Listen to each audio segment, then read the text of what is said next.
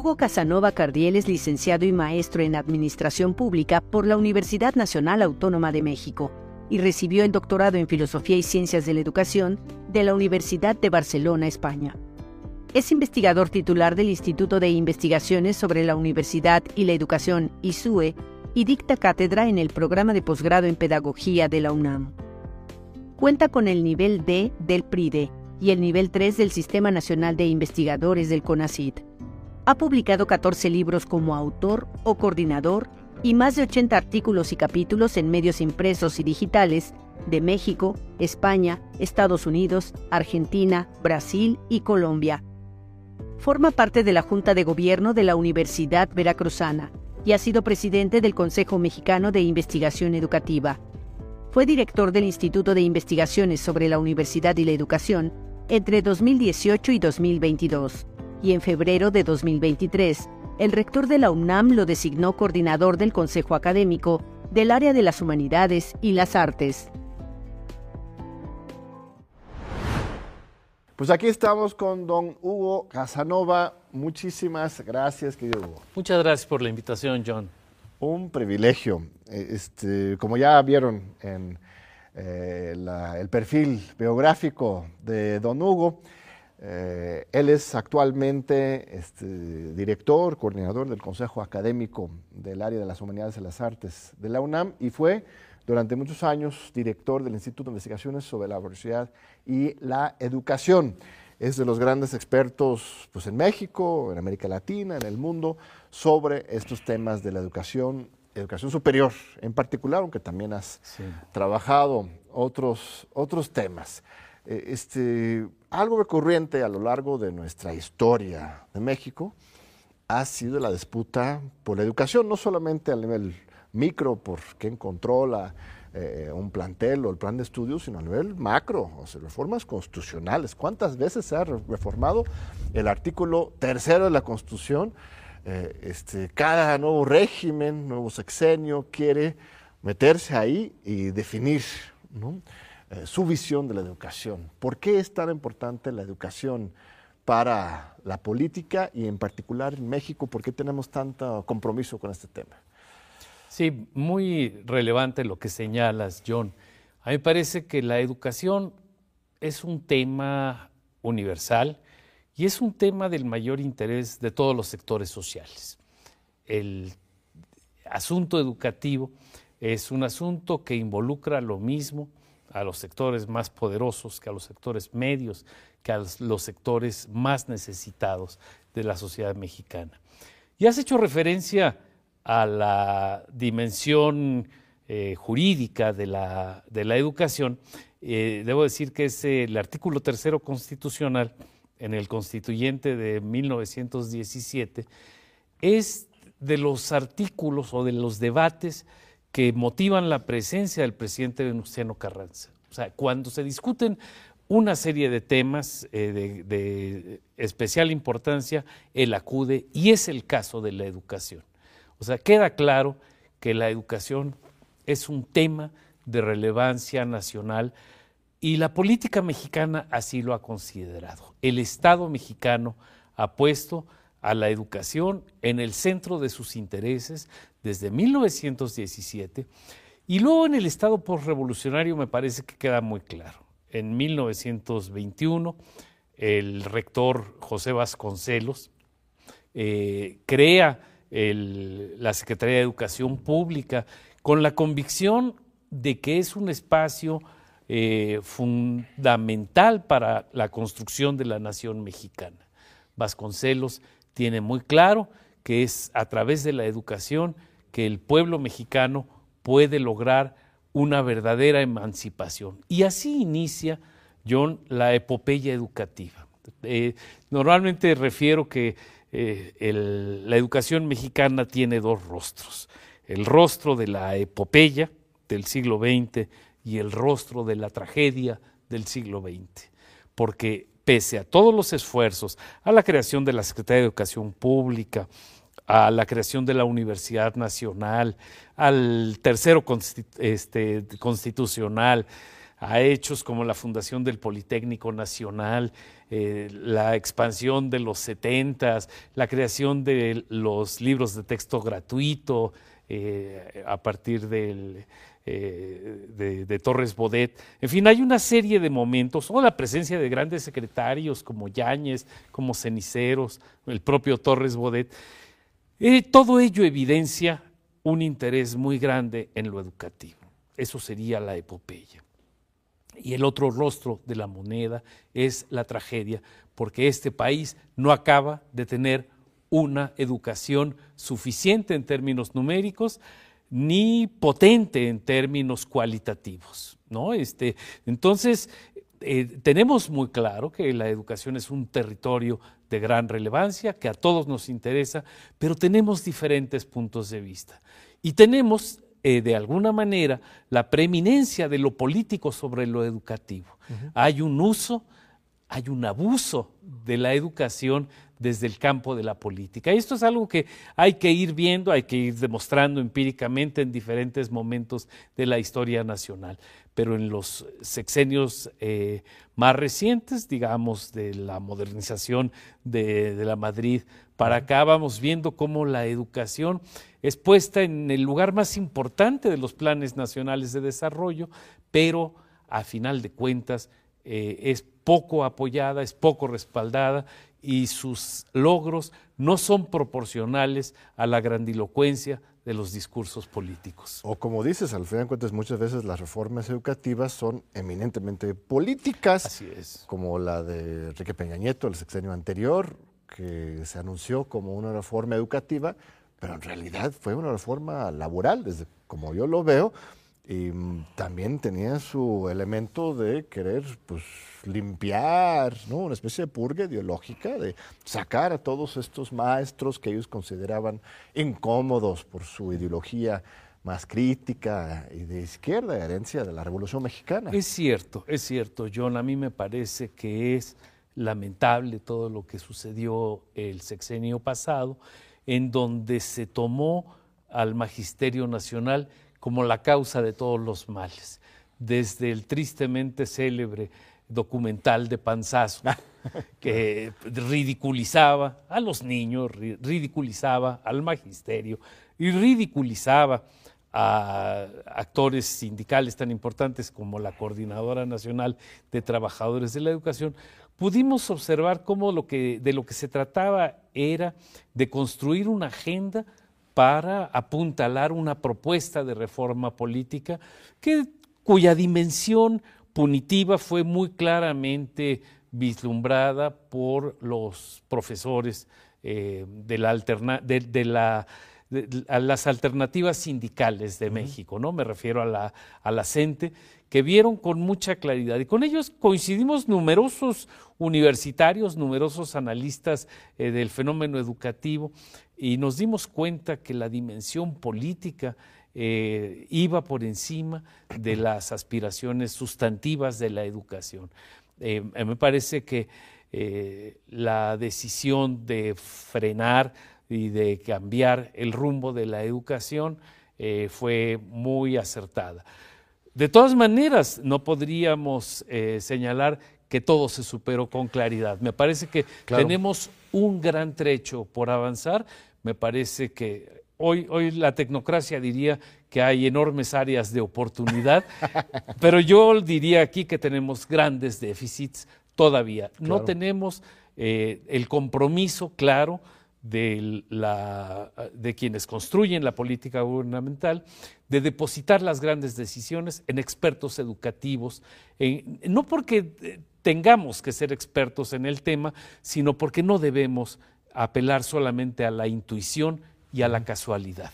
Las decisiones educativas deben ser tomadas por personas que tengan una formación eh, pertinente. ¿no? ¿Te refieres ahora al gobierno actual o, cómo sí, ¿qué John, está pasando ahora para... en, este momento he dado el, salto este, triple, em, estoy llegando hasta, hasta aquí y hasta ahora. En el gobierno actual no hemos tenido una claridad total en términos del manejo educativo. Hemos, vamos por el tercer secretario de Educación, igual que en el sexenio de Peña Nieto, y, tenemos algunas propuestas educativas que parecen razonables, pero con propuestas estratégicas que no lo son tanto. O sea, hay aspiraciones de igualdad, de justicia, de poner el piso parejo para todas y todos los mexicanos, pero que a la hora de la verdad se depositan en gente claramente inexperta, no decimos nombres, pero sí sabemos que hay personalidades que hoy por hoy están tomando decisiones que no son del todo sensatas. No quisiera descalificar en absoluto todo, ¿no? En concreto, una cosa que presume eh, el nuevo gobierno eh, del observador es el tema de la reforma del plan de estudios. Exacto. Algo que no, bueno, no pusieron en primer lugar esta reforma laboral de Peña Nieto hasta después, ¿no? Como al margen, por cierto, eh, propusieron unos cambios en el plan de estudios y ahora es ya el centro, ¿no? Esta nueva reestructuración de las materias, más interdisciplinaria, más integral. ¿Esto es una buena idea o, este, o por lo menos eh, en teoría es buena? No, me parece que estamos eh, encontrando peligrosas coincidencias. Eh, se construyen los techados de las edificaciones y después regresan a hacer los cimientos. Esto sucedió en el sexenio pasado y esto está sucediendo también en este momento. Hay una enorme confusión en cuanto al plan de estudios, en cuanto a la idea de nueva escuela mexicana, en cuanto a una serie de propuestas de modelo educativo que se van armando de una manera aleatoria y de pronto se lanzan estos grandes, estas grandes etiquetas como nueva escuela mexicana sin tener una reflexión profunda. Y lo que nos preocupa a quienes nos dedicamos a la educación es que esto se está politizando y polarizando de una manera eh, muy estéril, a mí me parece, en términos de construcción de políticas educativas, porque hay personas que gratuitamente descalifican todos los esfuerzos gubernamentales, o hay personas que los aplauden a priori. Claro. ¿no? Entonces, poco lo que estamos tratando de hacer es salirnos de ese territorio, de ese territorio del todo o, eh, nada, ¿no? A mí me parece que tenemos que valorar exactamente cuáles son las, las propuestas interesantes que hay que ir de manera detallada ¿Y cuáles son aquellas propuestas que no están bien sustentadas? Un ejemplo, por ejemplo, son las universidades eh, del sistema Benito Juárez. Eh, nosotros tuvimos la oportunidad de hablar con la doctora Raquel Sosa y de escuchar sus planteamientos y la verdad es que sonaba eh, muy razonable y nos sigue sonando muy razonable abrir más espacios para los jóvenes. O sea, tenemos hoy por hoy un déficit en términos de oferta educativa superior. Y no me parece de ninguna manera negativo abrir espacios. Ahora bien, ¿cómo los abrimos? Eh, levantar un, un establecimiento educativo en una comunidad alejada con profesores que no lo son, no significa ser una universidad, significa ser un establecimiento educativo. Construir una universidad es una tarea titánica. O sea, pensemos, claro, la, Universidad Nacional no puede ser la medida de todas las cosas. Eso lo debemos tener muy claro. No, no, tendríamos que pensar en instituciones que sean similares a la UNAM. Pero me parece que sí tendríamos que partir de un piso mínimo, de una educación superior, de una gran dignidad que haga, que honre a esas comunidades que hoy por hoy carecen de una educación superior plena. ¿no? Y esto referido al ámbito de educación superior, ¿no? donde tenemos, según los datos eh, recientes, eh, una cobertura de alrededor de 42%. sobre eso de los porcentajes me gustaría en un punto regresar. Pero esto significa, John, que 6 de cada 10 estudiantes están fuera del sistema universitario. ¿Estudiantes o jóvenes? De, perdón, de jóvenes. Jóvenes, sí, sí, sí. Jóvenes ¿Ya de edad de universidad? De exactamente la edad de universidad, 18 24. El 6 de cada 10 jóvenes no están, eh, eh, no forman parte del contingente educativo superior. Cuatro sí. Pero a mí me preocupan especialmente los seis que están afuera. ¿Dónde están? ¿Dónde está nuestro gran capital social? ¿Dónde está nuestra juventud? ¿Dónde está el bono demográfico de México? ¿Está desocupado? ¿Está en mercados subterráneos? Eh, ¿Migró? Por ejemplo, en los Estados Unidos tenemos una gran cantidad de jóvenes y la peor el peor de los escenarios forma parte de los contingentes eh, de la violencia nacional, porque claro, hoy los cárteles operan con base en jóvenes. Entonces, e, en fin, esos seis que no están en el sistema educativo superior son muy relevantes. ¿no? a ver, eh, mencionas lo de la Universidad Benito Juárez. Eso, el objetivo de esta iniciativa es eso. Claro. Acercar las universidades de educación superior a las comunidades este, más marginadas del país, que no sea siempre todos viniendo a la UNAM, que además este, hay un sobrecupo y, este, no sé cuántos más estudiantes cabrían aquí en la UNAM. Entonces hay que generar nuevos planteles y mucho mejor si están donde están los jóvenes que lo necesiten. Eh, este, está este sistema de, de, entrada aleatoria sin examen. Yo en lo personal me parece correcto darle la oportunidad a todos los jóvenes, no estar excluyéndoles. Eh, este, ¿Cuál es el problema que tú detectas? ¿Más bien son los maestros que no están suficientemente capacitados o, qué es? Casi siempre lo social eh, es multifactorial. O sea, no, no es posible ubicar una razón única para que las cosas no funcionen. A mí me parece que el, sistema de, universidades Benito Juárez necesita eh, consolidarse con base en, sí, por supuesto, en una inyección de recursos muy importante, con base en un rigor para escoger los espacios físicos en donde se ubica, para identificar las zonas en donde está haciendo falta, para identificar el profesorado que ahí se va a ubicar, para formar a ese profesorado. O sea, no, no es, eh, perdón, no es un OXO donde pueden contratar a alguien que pueda hacer sumas y restas, sino que ahí lo que vamos a impartir son carreras universitarias y se necesita, además de un dominio eh, de los contenidos, un dominio en la transmisión del conocimiento. Se necesita una formación pedagógica y didáctica que nos prepare para todo eso. ¿Qué se necesita también? Cuerpos de gestión competentes que trabajen en ello se necesita una gran autoridad eh, que decida sobre estos temas.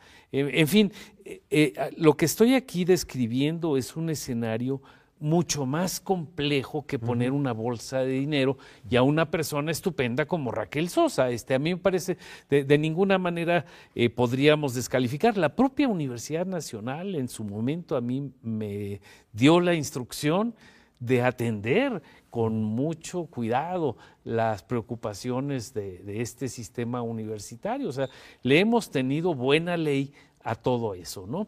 Y a mí me parece que, por otro lado, hemos tenido voces que la descalifican de antemano. Dicen, eso es imposible, váyase de aquí, ese dinero necesitan dárselo a las universidades ya existentes. O voces que de antemano aplauden cualquier cosa se haya hecho o no se haya hecho. Necesitamos, desde mi punto de vista, voces ponderadas que valoren qué se está haciendo bien, qué es lo que está haciendo falta, ¿no? Y esto me permitiría... Un segundito, eh, estimado Hugo, porque me están llamando a corte y ahorita vamos a regresar para continuar con este diálogo con el doctor Hugo Gazanova sobre los temas educativos de actualidad. Aquí seguimos con nuestro admirado colega Hugo Casanova. Gracias, Hugo, por seguir con nosotros. Gracias a nuestro público. A ver, recientemente el presidente de la República ha, pues, ha estado atacando mucho a la universidad, ¿no? Ha estado diciendo que la universidad se ha vuelto conservador, que ya no hay conciencia, de repente generaliza para la comunidad entera, a veces matiza entre los estudiantes, profesores, eh, este, la administración. Este, ¿Cómo lees esto? él mismo es egresado de esta universidad, ¿no? Tendría que tener también una idea de lo que significa una universidad pública, laica gratuita como esta. Es, es muy interesante el debate que ha generado el Ejecutivo frente a la Universidad Nacional. A mí me parece que responde claramente a una forma de ser del presidente que es muy de él y que es que no, hay matices. Entonces, e, esto lo, lo, diría yo como punto de partida. La universidad no es, la Universidad Nacional no es una institución monolítica o sin fisuras. La Universidad Nacional es un espacio complejo, diverso, heterogéneo, donde cabemos muchas eh, ideologías, donde cabemos muchas disciplinas, donde cabemos jóvenes y viejos, donde cabemos mujeres y hombres, es, eh, me parece, que un reflejo de la sociedad mexicana, sin lugar a duda, y es un reflejo de las contradicciones de la política mexicana. En la universidad cabe el prismo más rancio y caben algunos radicalismos interesantes, ¿no? Este, movimientos anarquistas, movimientos feministas, movimientos de jóvenes, libertarios, eh, en fin. A mí me parece que la visión del presidente, pues, eh, tiene esta condición de homogeneidad que no honra la diversidad universitaria. O sea, diría con toda tranquilidad y sin temor a equivocarme que, este, que esos planteamientos son erróneos. No hay una universidad conservadora per se o una universidad eh, revolucionaria per se. La universidad es una institución donde caben muchas cosas.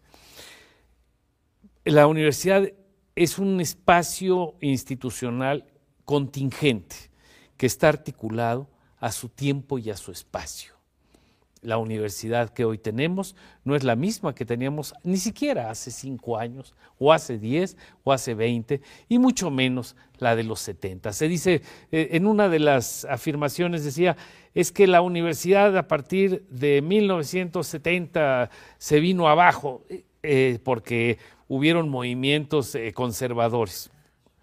Yo diría, diferiría de eso. La universidad en los setentas tuvo un rectorado ciertamente emparentado con ciertas visiones eh, conservadoras, pero la comunidad universitaria de ninguna manera fue conservadora. La, la, comunidad universitaria de 1970 es profundamente combativa. Claro. Los jóvenes universitarios de los 70 enfrentan al, al gobierno universitario de Soberón de muchas maneras. El país vive una efervescencia tremenda. Los setentas, recordemos que son la década de la Liga Comunista, 23 de septiembre.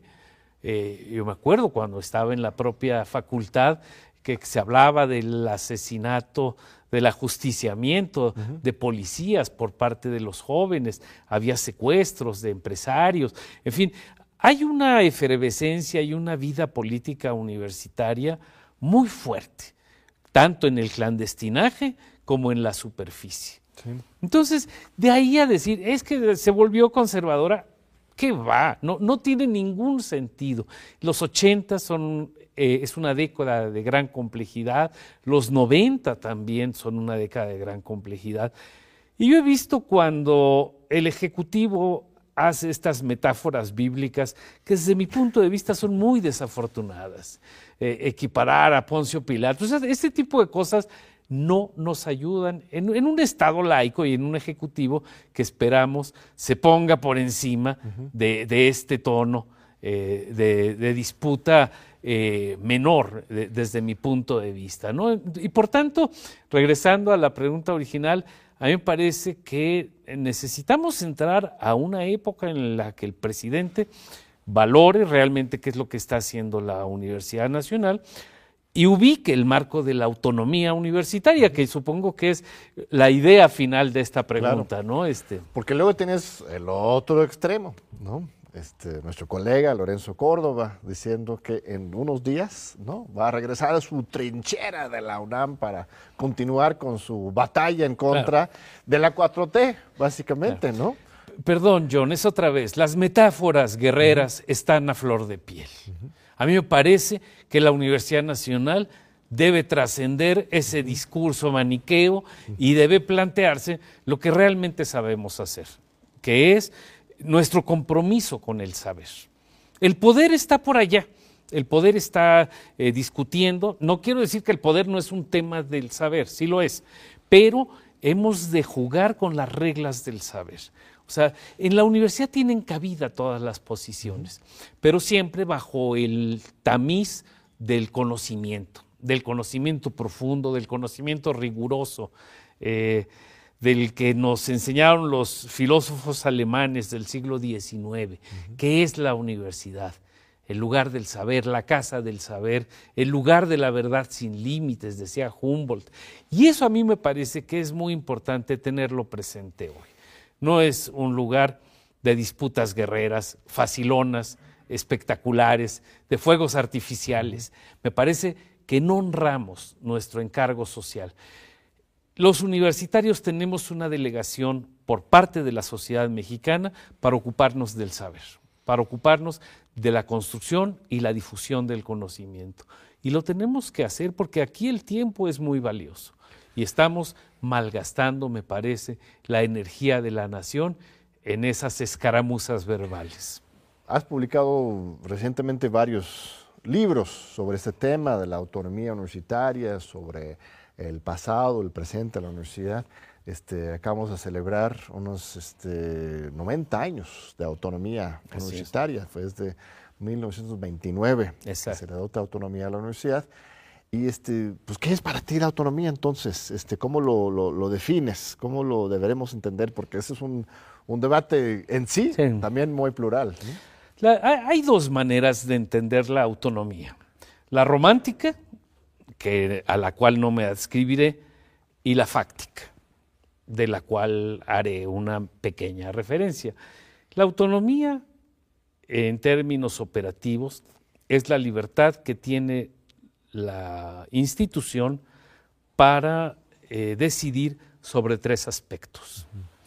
Sobre su eh, estructura académica profunda, sobre sus planes y programas de estudio, sobre las carreras, etc.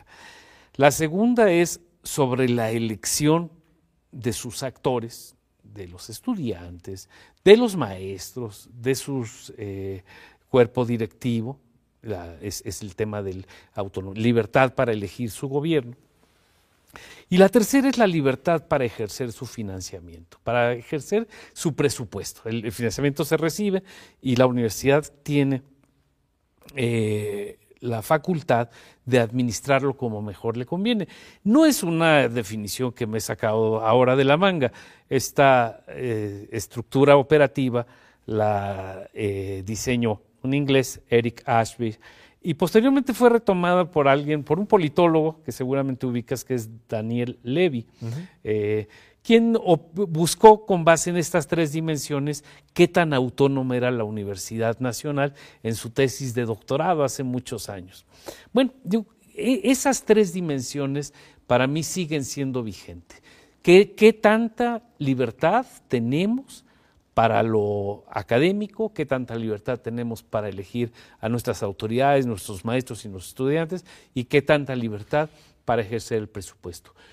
Una cosa que hemos visto, si operamos estas tres dimensiones en el ambiente universitario reciente, es que hemos gozado de una autonomía bastante eh, respetable. En el López Obradorismo así ha sido, ha habido algunas eh, eh, diferencias, eh, como cuando el propio texto constitucional, eh, cuando se, modificó, eh, no aparecía la figura de la autonomía y que nos dijeron, es que se nos pasó y nos confundimos. Los universitarios les creímos, porque un gobierno de esta naturaleza no tiene por qué mentir y nosotros dijimos, está bien, lo entendemos, no vamos a decir más nada, y por tanto entendemos que son respetuosos de todo ello. Eh, al mismo tiempo nos han respetado en términos de la elección de nuestras autoridades, en términos de la selección de nuestros alumnos, en términos de la selección de nuestros, nuestros profesores. Y el presupuesto ha sido entregado de una manera bastante honorable desde mi punto de vista. Se han respetado eh, los índices de inflación. La universidad no ha padecido de una manera importante durante este gobierno. ¿Quiere decir que nos sobran los recursos? De ninguna manera. La universidad eh, siempre necesita más recursos, el conocimiento es costoso, el conocimiento científico, experimental es todavía más costoso, pero bueno, hacemos muchos esfuerzos en nuestra institución para operar con estos fondos. Pero a mí me parece que si vemos este escenario, eh, la Universidad Nacional se ha desenvuelto bajo una dosis bastante razonable de autonomía el discurso no ha sido siempre afortunado. Eso yo creo que sí hay que señalar. Pues es un poco la tónica ¿no? del gobierno en varios frentes, ¿no? con respecto a la prensa, por ejemplo. No te censuro, no te condiciono, pero pues ejerzo mi libertad de expresión ¿no? desde la presidencia. ¿no? Y aquí también es muy importante lo que, lo que señalas. No ha habido fácticamente una intromisión del gobierno en la autonomía de la UNAM, ni presupuestalmente, ni administrativamente, ni legalmente, ni, políticamente, ni académicamente. Lo cual en, sexenios anteriores pues sí ha habido este, más intromisión y aquí sí estamos gozando de este espacio de pluralidad, más allá de las disputas este, públicas y mediáticas. Y, verbales, ¿no? Este, que, me parece que has distinguido muy bien entre lo fáctico y lo verbal, ¿no? este, lo verbal no ha sido ejemplar, pero eh, la otra relación me parece que ha ido sobre ruedas, es una relación compleja, una relación que tiene una normatividad X que ha sido cuidada en términos generales. Y me atrevo a señalar que este 2023 esperamos que así siga siendo. Los universitarios tenemos una gran confianza en el respeto de los poderes políticos, económicos, eh, empresariales, hasta de los religiosos, frente a lo que está por ocurrir en la Universidad Nacional, que es el tránsito de un rectorado a otro. Esperamos poderlo hacer entre universitarios. Y entre universitarios caben muchas voces, caben muchas expresiones, eh, pero siempre esperamos que estén fundamentadas en la razón académica. O sea, no, no, no queremos eh, apelar a intereses de otro tipo, sino que sea el interés supremo del conocimiento el que guíe una decisión como esta. ¿no? ¿Tú crees, estimado Hugo, que eventualmente se debería modificar la manera de nombramiento del rector o crees que estemos bien así? A mí me parece que no, no, todo, todo puede cambiar. A mí me parece que estas posiciones de inmovilistas en nada ayudan. la universidad tiene dos polos que la hacen ser lo que es y ninguna otra cosa. Uno es su apego a la tradición y otro es su apego a la innovación. Hay cosas que allí están y que allí deben estar para que la universidad siga haciendo esto. Y hay cosas que hay que cambiar precisamente para que no se nos caiga la universidad. Y la razón universitaria es la que debe eh, fundamentar qué se va y qué se queda en la universidad. ¿Que podemos cambiar las formas de elección de, rector? Sí, por supuesto. O sea, ¿quién ha dicho que eso es una ley escrita con cincel eh, en piedra? No, podemos pensarlo, las leyes se pueden cambiar, la constitución política se puede cambiar. Ahora, ¿lo podemos cambiar al cuarto para la hora? Yo esperaría que fuéramos muy prudentes. Yo esperaría que fuéramos muy razonables. Y en todo caso, a partir de un proceso interno, ¿no? Claro. O sea, hay un diputado ahí que proponía, este, ahora sí, por las vivas. Este. Sí, a mí me parece este, eh, singular la forma en la que este diputado ha planteado una reforma pero me parece que es, somos los universitarios los que le damos validez o no a las ocurrencias de cualquier persona, sea diputado o no lo sea. Al no haber sido propuesto por los mecanismos eh, parlamentarios establecidos, quiere decir que es una especie de, de prueba para, para, ver cómo se percibía desde la comunidad universitaria. Sí me parece que debemos abrir en un momento el debate. Si me preguntas, ¿debemos pensar ese tema? Sí, Lo debemos pensar todo el tiempo. Debemos abrir debates, debemos eh, plantear eh, posibilidades nuevas. El título de, este, de, tu programa, John, me parece que nos da luz en ese sentido. Diálogos por la democracia. O sea, necesitamos eh, apelar a la condición dialógica de la relación social. O sea, todo lo que hacemos tiene que estar fundado en el diálogo, en la deliberación eh, sobre determinados temas. ¿Podemos deliberar sobre las formas de gobierno universitaria? Sí, sin duda. Y deliberar sobre eh, los perfiles, necesidades de quien vaya a ser el siguiente rector. Yo creo que este año, 2023, puede ser un año de muchas luces. Este, no tiene que ser un de, conflicto, de combate político, de candidatos o candidatas, sino que realmente puede ser un momento de reflexión colectiva, plural, desde y para la universidad, en toda su autonomía, sobre cómo responder a los nuevos tiempos, los nuevos retos. Este, vamos a un breve corte y regresamos justo con esta pregunta para Hugo Casanova. No se vayan. Aquí seguimos con don Hugo Casanova, exdirector del Instituto de Investigaciones sobre la Universidad de la Educación y hoy coordinador del Consejo Académico del Área de las Humanidades y las Artes de nuestra máxima casa de estudios. Un privilegio, estimado Hugo. Eh, otras publicaciones tuyas que estaba haciendo la tarea, ahora sí, preparándome para esta entrevista, es eh, algunos textos que has escrito sobre la pandemia y sobre los retos de la universidad post pandemia en general en el siglo XXI. La pandemia sí fue un trancazo con respecto a este aprovechamiento educativo en todos los niveles en México en el mundo, ¿correcto? No podemos eh, eh, simplemente olvidar de ese momento y pasar al futuro. Se dejó una, no sé si es una trauma, una huella, una herida, ¿cómo lo llamarías? En nuestra formación como pueblo. Sí, sin duda la emergencia sanitaria y el haber parado por dos años prácticamente las actividades en materia educativa superior y en materia universitaria, pues han dejado una profunda huella en cientos de miles de jóvenes, eh, tanto en nuestra institución como en otras instituciones de México. Eh, a mí me, me resulta eh, interesante pensar este problema hemos tenido enfrente en dos dimensiones. La universidad y la educación superior ya traían una problemática antes de la pandemia. Había una problemática muy clara de déficit cuantitativo, al cual hemos aludido en la primera parte del programa, eh, de seis de cada diez jóvenes en edad de ir a la universidad eh, están fuera.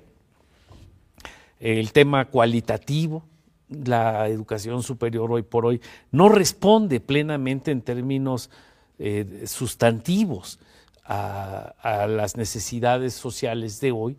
Me refiero a la formación de los profesores, me refiero a la calidad de los planes y programas de estudio, me refiero a la actualidad de las modalidades pedagógicas y didácticas para formarnos.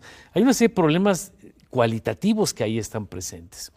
Hay otra dimensión que es la de infraestructura, John las escuelas de educación superior, las instituciones, pero también las de educación en general, son tremendamente deficitarias en términos de su fuerza, este, en términos de, su eh, construcción, etcétera, agua potable, lavabos, drenajes, eh, infraestructura de cómputo, acceso a internet, en fin, todo eso, bibliotecas, John, este, hay, hay una serie de déficits de infraestructura que están presentes. Ya no digamos de laboratorios y de, equipamiento para ciertas disciplinas. Eh, hay otro problema que es el de quién decide qué. Tenemos mucha improvisación en la educación de México. Decide cualquiera.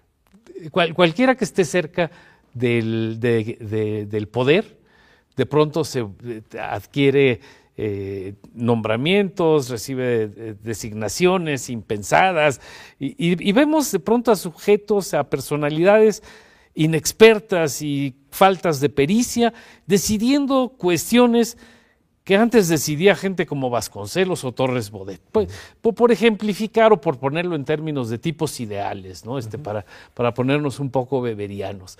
Pero este, vemos que hay una gran improvisación. Socialmente tampoco tenemos muy claro para qué sirve la universidad, ¿no? Este, y la educación. Me parece que problemas como la violencia, como la inseguridad, eh, no han aprovechado de una manera plena las posibilidades eh, de la educación, las posibilidades emancipadoras de la educación en términos de contenidos y en términos de socialización. A mí me parece que por ahí hay territorio. Bueno, a todos esos problemas que ya existían, se le sumó en 2021 el fenómeno este, de la pandemia. Y eh, encontramos ahí una serie de problemas de carácter coyuntural. Primero, por ejemplo, la discontinuidad curricular cómo eh, podíamos trasladar el esfuerzo educativo del aula a la sala de la casa. esto, es el primer caso. Eh, si lo hablamos entre profesores universitarios, pues podemos pensar que algunos profesores podemos tener un pequeño escritorio con unos libros, una computadora, y eso daba ciertas condiciones parecidas a la escuela. Pero si hablamos de gente no que, no hace el trabajo que nosotros, pues encontramos que no hay ningún espacio, como no sea la mesa de la cocina o del comedor, para ponerse a hacer la tarea. Encontramos pues que no se puede trasladar el saber tan, tan simplemente. Encontramos que la brecha social y la brecha digital se nos vienen enfrente. Este es un país de grandes asimetrías.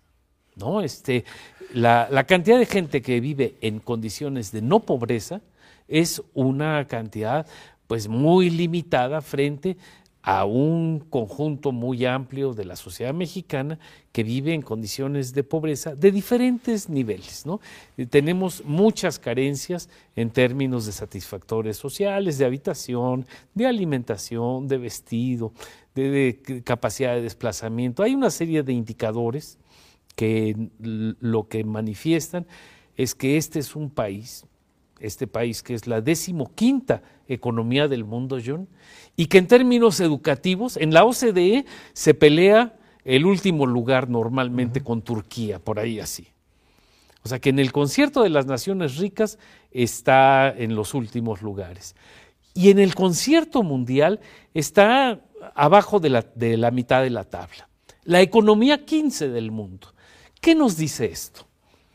Nos dice que este es un país de injusticias y donde lo educativo está absolutamente mal repartido. Y la educación, que decía yo al principio, muestra una cara de epopeya y muestra una cara de tragedia, aquí muestra la cara de tragedia.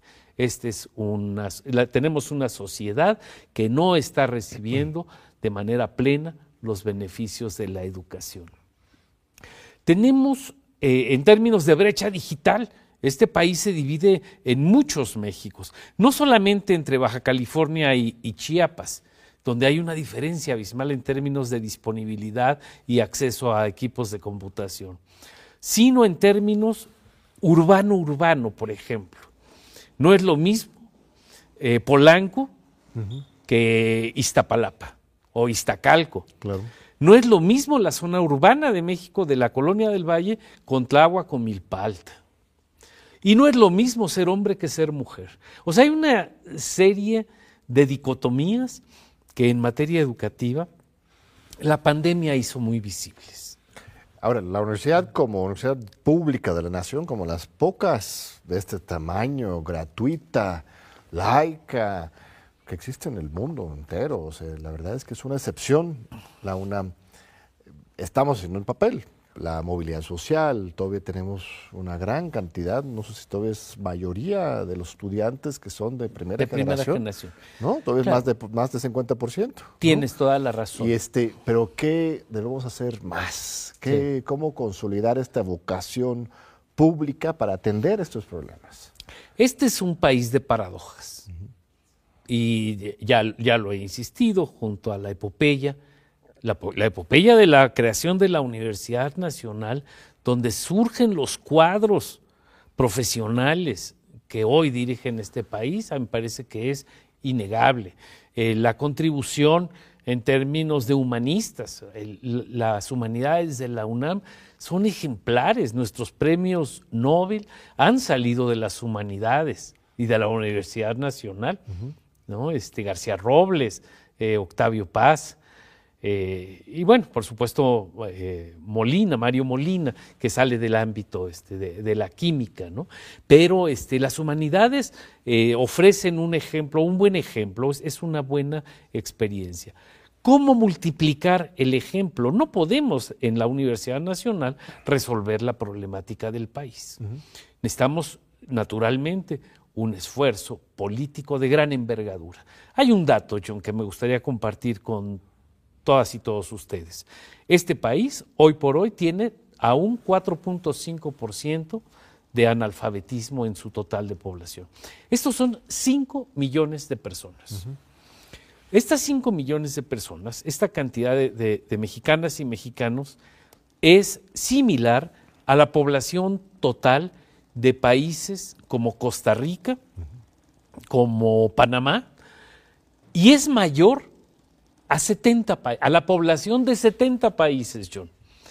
O sea, nuestros 5 millones de personas analfabetas superan la población total de 70 naciones, entre las que se incluye Uruguay, Croacia y Nueva Zelanda. Por poner eh, tres, y, luego, por supuesto, las islas del Caribe, etcétera, ¿no?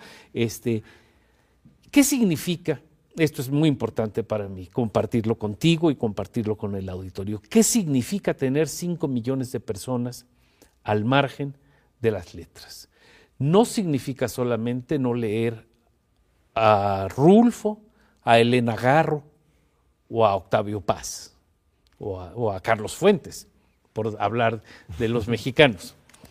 Significa no tener acceso a la constitución política de los Estados Unidos mexicanos, significa no tener acceso al código civil, al código penal, significa no poder leer la cajita de las medicinas, el prospecto médico, significa no leer el nombre de las calles, es una condición de vulnerabilidad social imperdonable para la economía decimoquinta del mundo. O sea, insisto nuevamente, fuéramos la economía 180, pues sí, es equivalente, es, es lógico.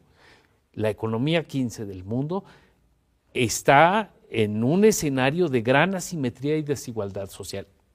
¿Cómo, ¿Cómo, podemos superar esto? A través de la educación, sin duda no tenemos la llave maestra, pero es uno de los elementos que debemos trabajar. Por eso la universidad ha dedicado un espacio a la investigación de la educación en términos generales. O sea, la, educación no es solamente un elemento estético para decorar la cultura nacional. La educación es un tema de interés nacional, es un tema estratégico para el desarrollo de, este país. entonces, el tema de la pandemia, que es donde arrancaste originalmente la pregunta, es muy importante. ¿no? Podemos aplicar soluciones parejas para todo México? Claro que no.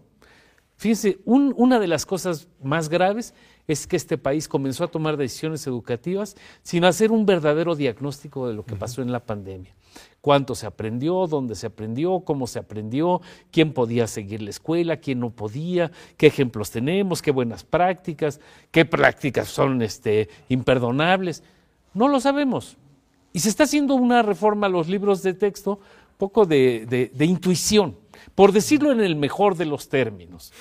¿no? Este, pero hay un carácter muy interpretativo, muy, pues vamos a ver si nos sale. Es una tragedia. Es una verdadera vergüenza que teniendo gente importante que ha escrito, que ha estudiado el fenómeno educativo, se deposite esa tarea en manos inexpertas. Eh, es uno de los problemas que a mí me interesa que, este, plantear y que me parece que tenemos que resolver en el futuro inmediato, porque es la responsabilidad de nuestra generación comenzar a construir un México mejor. Pues sí, eso es, eso es un reto que, hay que asumir en colectivo, eh, toda la sociedad para, avanzar. Eh, esto me preocupa mucho, que no, ni siquiera tenemos datos específicos sobre cuál fue este boquete educativo, cuál fue la, consecuencia real.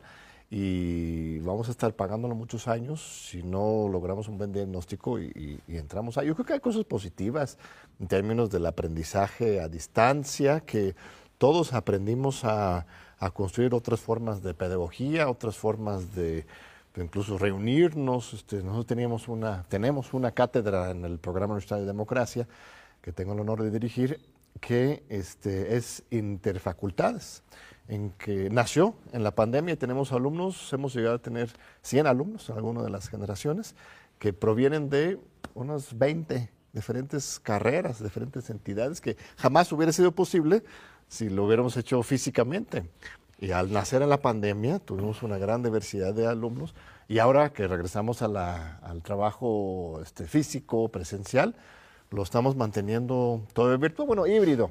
Estamos haciendo algunas clases físicas, entonces también hay oportunidades que se van generando ahí y creo que podemos construir a partir de ahí, pero me están avisando que nos queda un minutito, querido Hugo, un último mensaje aquí para nuestra gran comunidad. ¿Cuántos alumnos somos ya? 365 mil. Así es. Más o menos. Alrededor de 360 este, mil. A los de primer año, ¿qué les quieres decir, este Hugo? No, bueno, en primer lugar, eh, reconocer la importancia de un programa orientado al diálogo, orientado a la discusión libre de, todos los temas y me parece eh, que John nos ha eh, confirmado su gran sensibilidad de poner el tema educativo y universitario en la mesa. ¿no? A mí me parece que tenemos enormes retos hacia el futuro. Me parece que los jóvenes tienen eh, una enorme posibilidad de tomar las riendas de, esta sociedad. Estamos buscando eh, dar elementos para que eh, entre el relevo generacional. ¿no? Hay, hay, temas, dos temas importantes que me gustaría señalar, tema inseguridad y violencias. Aquí los jóvenes tienen que decir algo y tienen que empezar a corresponsabilizarse de la atención a este problema. Por supuesto, es un problema de las instituciones, pero es un problema de diferentes sectores sociales. Y por supuesto el tema de las mujeres. Necesitamos que las mujeres sigan este proceso de empoderamiento, este proceso de plantear sus legítimas reivindicaciones y de reclamar una mayor justicia a sus demandas. Y en esa lucha me parece que estamos muchos universitarios, yo pienso que John está eh, en ese esfuerzo, yo me sumo también a, ese anhelo y, y nada, tenemos mucho por trabajar y no podemos conformarnos con sentarnos a esperar que alguien nos cambie la vida. Tenemos que construir la sociedad, tenemos que construir la educación y tenemos que construir nuestra universidad. Así es, que Hugo, este, un anuncio sobre este tema. Nosotros sí estamos convencidos en el programa universitario de democracia que la lucha feminista es, pues, no sé si la vanguardia, pero nos están dando grandes lecciones a toda la sociedad y justamente el nuevo número del periódico Goya, que es el nuevo periódico de y para los estudiantes de la UNAM que, que, hemos tenido el privilegio de, conducir, este nuevo número que es precisamente sobre las luchas feministas. Recibimos más de 200 colaboraciones de alumnos y alumnas de más de 20 entidades de la UNAM, desde Morelia hasta Catlán, Aragón, CCH Sur, Ciencias Políticas, y que vamos a tener una gran presentación de este nuevo número que es la expresión de los jóvenes sobre este tema y este pues que siga el debate, el diálogo, la comunidad y este un gusto. Muchas gracias, John querido Hugo. Muchas gracias a todas y todos. Al contrario, y muchas gracias a ustedes, de nuestro muy generoso y amable público que nos acompaña cada ocho días aquí en tus Diálogos por la Democracia, aquí en TVUNAM. Te esperamos de nuevo el próximo domingo.